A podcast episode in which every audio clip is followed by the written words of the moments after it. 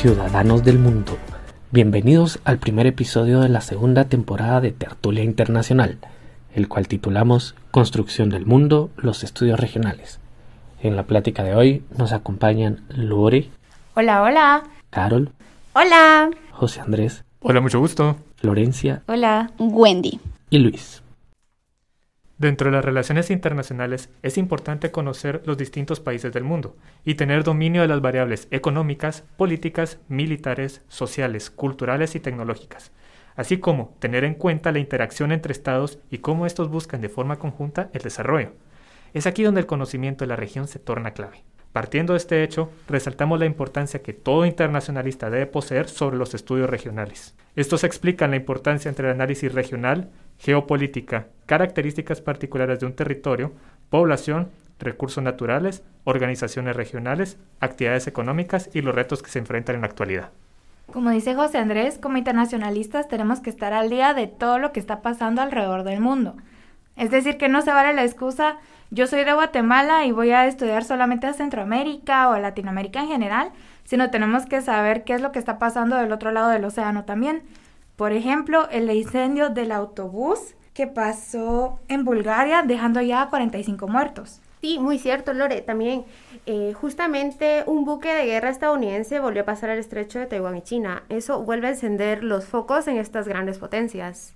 O regresando un poco acá, más cerca de nosotros, tenemos que hace un par de semanas se celebraron las elecciones en Nicaragua y cómo el mundo, o los países alrededor del mundo, reaccionaron ante, estas, ante estas elecciones y su ganador.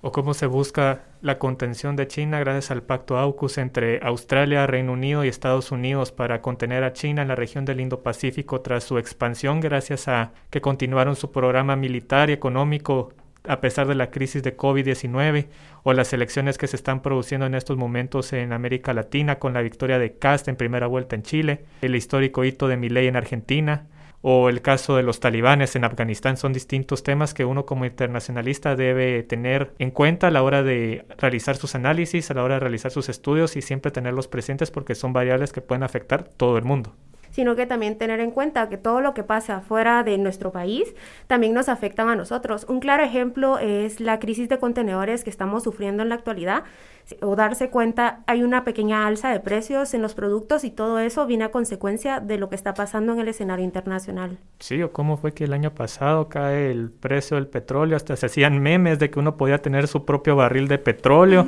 y resulta que nadie sabía que China aumentó sus reservas de petróleo comprando la mayor parte de petróleo, tiene acuerdos de explotación en África, en países donde todavía no se ha detectado petróleo, pero tienen acuerdos ahí para ser los primeros en explotar, poseen la mayor cantidad de licencias de explotación de, petróleo y gas natural, y ahora que se da este alza de, de precios en el petróleo, pues China es un claro competidor y un claro hegemón que está ganando en esa parte.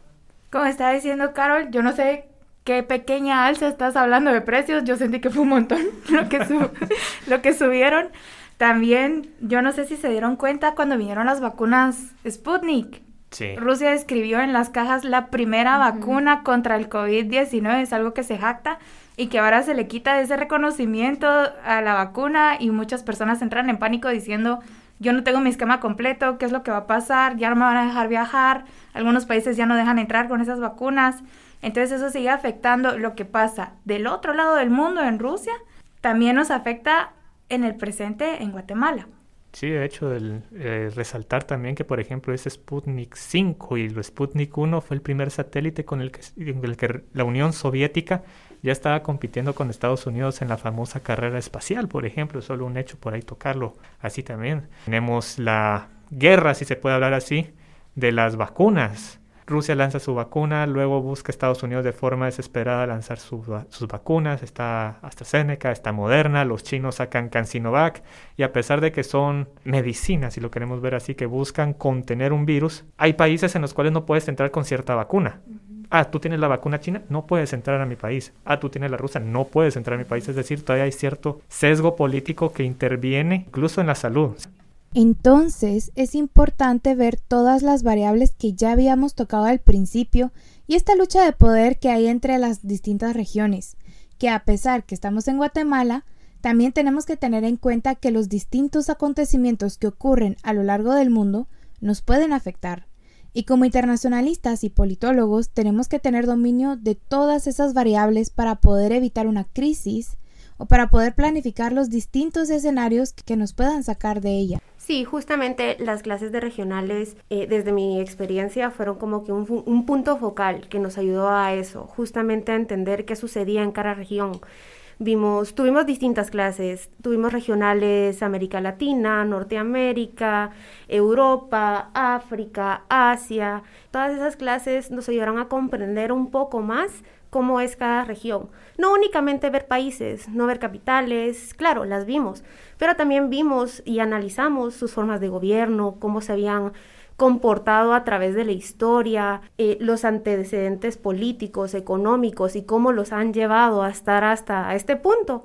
En lo personal a mí me sirvió un montón. Empecé a ver temas como integración regional, que es un tema que en lo personal me gusta, eh, formas de gobierno eh, y al final de todas estas clases me recuerdo muy bien, yo saqué mi tema de investigación de grado, el cual era sobre un conflicto insular de unas islas que legalmente, políticamente le pertenecen a Rusia y Japón las está peleando y esto tiene un transformo político, económico, geoestratégico y que es en sí muy interesante de investigar y justamente gracias a estas clases yo desemboqué en este tema. Sí, sí, así como menciona Lore, creo que también parte de la importancia de, de, de estos cursos de regionales no solo es aprender y conocer a todas las distintas regiones alrededor del mundo, sino también entender sus dinámicas internas, eh, qué sucede en el plano político, que puede llegar a afectar el plano social o el económico o incluso el cultural.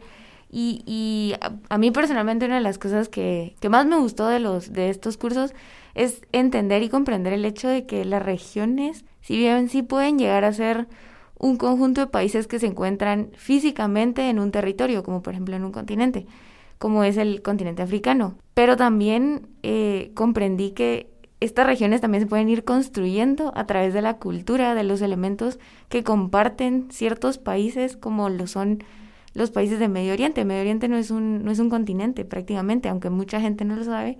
Medio Oriente es una región construida a través de, de una identidad cultural que contienen los distintos países que son, que son parte. Sí, el hecho también, como resaltábamos, eh, ciertas experiencias que vivimos nosotros.